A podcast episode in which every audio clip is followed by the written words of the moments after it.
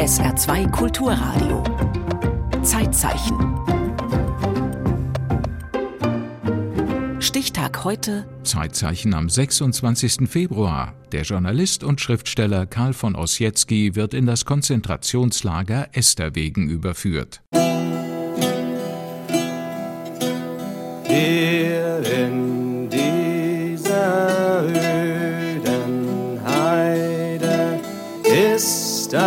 Lager aufgebaut, wo wir fern von jeder Freude hinter Stacheldraht verstaut.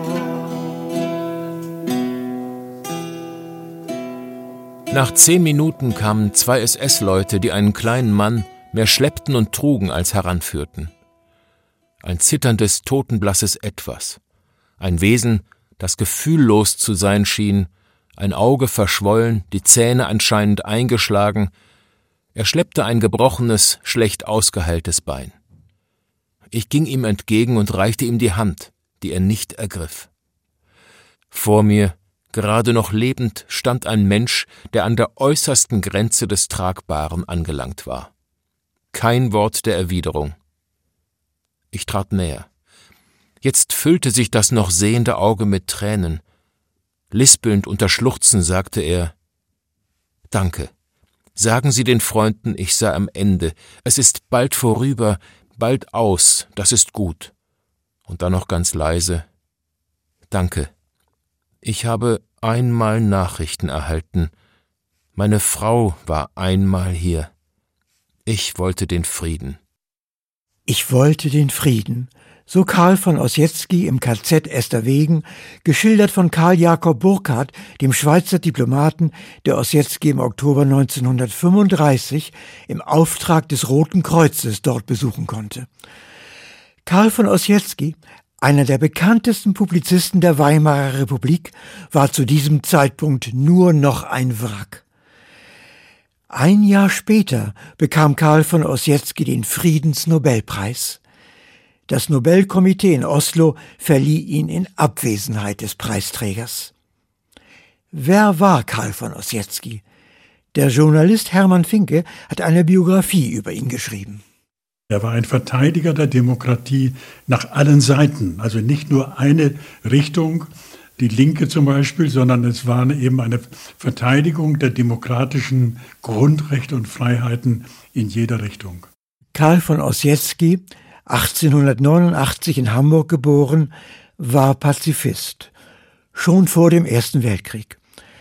Er wurde 1916 eingezogen und die Erfahrungen des Ersten Weltkrieges verstärkten seine Überzeugung noch. Pazifismus und Humanismus gehörten für ihn zusammen.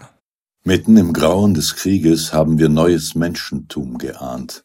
Wir müssen den Menschen schaffen, der nicht mehr die Geißel des Hungers kennt. Wir müssen den Menschen schaffen, frei in seinem Gewissen, von keiner Instanz beeinträchtigt. Karl von Ossietzky 1919 Gerechtigkeit, Demokratie und Frieden wurden zu seinen großen Leitbildern. Er schrieb in den 20er Jahren in vielen Artikeln in Zeitungen und Zeitschriften gegen den Militarismus, gegen den Nationalismus, gegen die Feinde der Demokratie, die die Weimarer Republik bedrohten. Ossietzky warnte früh vor Hitler. So schrieb er in der Berliner Volkszeitung am 27. September 1921. Ein ganz besonderes Kapitel in der Darstellung dieser mysteriösen Organisationen gebührt der Nationalsozialistischen Partei eines sichern Hitler. Man hat durchweg außerhalb Bayerns in dieser Partei nicht mehr gesehen als eine Krakeelerbande und Stuhlbeingarde. Das ist ein Irrtum. Es handelt sich hier um einen äußerst raffiniert arbeitenden und äußerst skrupellosen Geheimbund und eine Stoßtruppe der Gegenrevolution um ein Sammelsurium von Desperaten und zu allem fähigen Burschen. Zwei Jahre später, am 9. November 1923, versuchte Hitler tatsächlich von München aus die Macht an sich zu reißen. Der Putsch wurde niedergeschlagen, diese Machtergreifung scheiterte noch. Zehn Jahre später hatte Hitler auf legalem Weg Erfolg. Karl von Ossietzky wurde 1927 Herausgeber der berühmtesten kritischen Zeitschrift der Weimarer Zeit, der Weltbühne. In ihrer Bedeutung etwa vergleichbar mit dem Spiegel der Bundesrepublik. Neben Ossietzky war der bekannteste Autor der Weltbühne Kurt Tucholsky. Die Weltbühne machte sich in den mächtigen konservativen und nationalistischen, völkischen Kreisen, wie es damals hieß, denkbar unbeliebt. Das Fass zum Überlaufen brachte schließlich 1929 ein Artikel über die geheime Aufrüstung der Reichswehr. Er wurde nicht einmal von Ossietzky geschrieben, sondern von einem anderen Redakteur. Der floh ins Ausland, aber Ossietzky wurde angeklagt. Landesverrat. Im November 1931 wurde er wegen Verrats militärischer Geheimnisse zu eineinhalb Jahren Gefängnis verurteilt. Freunde rieten ihm ebenfalls zu fliehen. Er antwortete ihnen noch in der Weltbühne Ich gehe nicht aus Gründen der Loyalität ins Gefängnis, sondern weil ich als Eingesperrter am unbequemsten bin.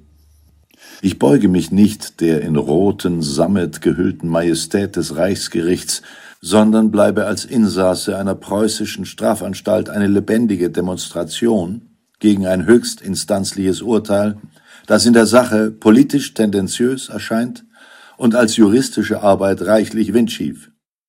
Im Mai 1932 trat Ossietzky seine Haftstrafe im Gefängnis Berlin-Tegel an. Aufgrund einer Weihnachtsamnestie wurde er aber im selben Jahr, im Dezember 1932, entlassen. Ossietzky lebte nur vorübergehend noch in Freiheit. Am 30. Januar 1933 wurde Adolf Hitler Reichskanzler. Am 27. Februar stand der Reichstag in Flammen. Am 28. Februar rollte die von den Nationalsozialisten lange vorbereitete Verhaftungswelle. Bekannte Gegner der Nationalsozialisten wurden verhaftet. Sozialdemokraten, Kommunisten, kritische Intellektuelle. Auch Karl von Ossietzky. Er kam erst in Berlin ins Gefängnis, dann in ein Konzentrationslager bei Küstrin und schließlich in das KZ Esterwegen im Emsland. Im Februar 1934, vor 90 Jahren. Ein Häftling, der zwei Jahre später nach Esterwegen kam, hat von den Zuständen in den Moorlagern berichtet. Am 14.01.1936 kamen wir in Esterwegen an. Über dem Eingang zum Häftlingslager war ein großes Transparent angebracht. Herzlich willkommen, alle Vögel sind schon da. Wir Neuzugänge waren durch gelbe Binden an den Hosenbeinen besonders kenntlich gemacht. Um den Sportplatz war eine sogenannte SS-Postenkette gestellt. Wer durch diese Postenkette ging, wurde sofort erschossen. Hatte man einen Häftling besonders aufs Korn genommen, so machte man Folgendes. Die SS-Banditen ließen den Häftling dicht an der Postenkette Sport machen, das heißt hinlegen, hüpfen, rollen. Auf ein Zeichen des Postenführers trat die Postenkette automatisch mehrere Schritte vor, und der Häftling wurde sofort abgeknallt, weil er ja außerhalb der Postenkette war. Ossietzky war der prominenteste Häftling des Lagers. Er war überhaupt der bekannteste Gefangene des nationalsozialistischen Regimes. Bald begann im Ausland, geführt von den Regimegegnern, die aus Deutschland geflohen waren, eine Solidaritätskampagne für Karl von Ossietzky. Sie schlugen Ossietzky für die höchste Auszeichnung vor, die überhaupt zu vergeben war, für den Friedensnobelpreis. Auch Willy Brandt, der nach Norwegen emigriert war, half tatkräftig mit bei der Kampagne. Sie fand prominente Unterstützer. Albert Einstein, Thomas Mann, Heinrich Mann, Leon Feuchtwanger, Bertrand Russell, Virginia Woolf, Aldous Huxley und viele andere. Die Zahl der Unterzeichner ging in die Hunderttausende. 1936 bekam Karl von Ossietzky den Friedensnobelpreis rückwirkend für das Jahr 1935. Zum ersten Mal wurde der Preis in Abwesenheit des Preisträgers vergeben. Die deutsche Regierung hatte, als sie merkte, dass sie die Preisverleihung nicht mehr verhindern konnte, Ossietzky entlassen und in ein Staatskrankenhaus in Berlin verlegt, wo er streng bewacht wurde. Danach kam er, ebenfalls unter Bewachung, in das Berliner Krankenhaus Westend. Dort empfing Ossietzky das Telegramm aus Oslo, dass er den Nobelpreis für Frieden erhalten hatte. Er durfte ihn nicht in Norwegen in Empfang nehmen. Die hohe Geldsumme, die mit dem Preis verbunden war, wurde unterschlagen. Ossietzky war todkrank. Eine Lungentuberkulose, Ergebnis der Torturen des Lagers. Er starb am 4. Mai 1938. In der Presse verzeichnete eine kleine Notiz, dass der Landesverräter Karl von Ossietzky gestorben sei. Aber Karl von Ossietzky ist nicht vergessen. Es gibt inzwischen eine Reihe von Biografien über ihn. Eine sehr anschauliche Kurzbiografie hat Robert Matthees im vergangenen Jahr im Internet veröffentlicht. Ich finde, er muss wieder atmen lebendig werden, damit wir begreifen, wohin Nationalismus und Faschismus führen und wie wichtig demokratische Werte sind. Wenn der Nacht des Reichstagsbrands überlegt er mit seiner Frau, ob sie jetzt auch aus Deutschland fliehen sollten. Er sagt wohl, erstmal schlafen gehen. Das machen sie auch allerdings nur bis halb vier, da klingelt's plötzlich. Ossietzky wird in ein Auto verfrachtet, seine Frau schaut hinterher, wie ein Pfeil sei es davongeschossen, erinnert sie sich. Seine Frau wird Alkoholikerin. Ossietzkis Urne wird am Rand eines Friedhofs einfach verscharrt ohne Grabplatte. Und Blumen, die niedergelegt werden, sind auch gleich wieder verschwunden.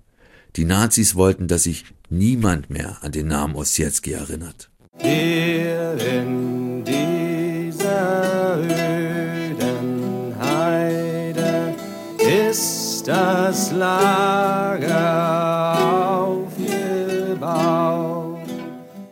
Esterwegen im öden Moor bei Papenburg. Heute steht eine Gedenkstätte auf dem Gelände des ehemaligen Konzentrationslagers. Ein Dokumentationszentrum, das in vielen Zeugnissen nicht nur an Karl von Ossietzky, sondern auch an die vielen anderen Menschen erinnert, die dort litten und starben. Der Journalist und Biograf Karl von Ossietzkis, Hermann Finke, hat mit seinem Kollegen Gerhard Kromschröder als erster für die Errichtung der Erinnerungsstätte gekämpft. Schließlich auch mit anderen und schließlich mit Erfolg. Hermann Finke über Karl von Ossietzky. Er hat mit der Feder Widerstand geleistet bis zum letzten Tag, bis zu seiner Verhaftung. Und über die Aktualität Karl von Ossietzkis für uns heute wir haben heute eine Entwicklung, wo rechtsextreme Kräfte, und zwar nicht nur in Ostdeutschland, auch in Westdeutschland, wir können das an den Wahlergebnissen in verschiedenen Bundesländern ablesen, wir haben heute eine Entwicklung, die ich persönlich nie für möglich gehalten hätte, muss ich ganz ehrlich sagen, dass nochmal rechtsextreme Parteien, die gewissermaßen die Speerspitze oder der politische Arm von rechtsextremistischen Gewalttätern sind. Wir haben Attentate von Neonazis begangen. Wir haben alle möglichen Dinge, die auch in den 20er Jahren schon an der Tagesordnung waren. Und insofern ist unsere parlamentarische Demokratie in Gefahr. Und wir haben jeden Anlass, nicht nur mal nachzulesen, was Ossietzky in den 20er Jahren geschrieben hat, sondern uns auch im Sinne von Ossietzky für unsere Freiheit einzusetzen. Männich Christ und Kommunisten, Sozialdemokrat, Jüdenzentrum, Pazifisten, Schutzhaft KZ, Moorsoldat. In KZ von Esterwegen, Kind nimm's Kant nu verstorn. Hebt Karl von Ossietzky, elendig, Torsoms Lorn. Im Zeitzeichen erinnerte Manfred Bonson an Karl von Ossietzky, Journalist und Schriftsteller, der im Februar 1934 in das Konzentrationslager Esterwegen überführt wurde. Zeitzeichen morgen, der 13-jährige Beethoven flieht vor der Eisflut des Rheins.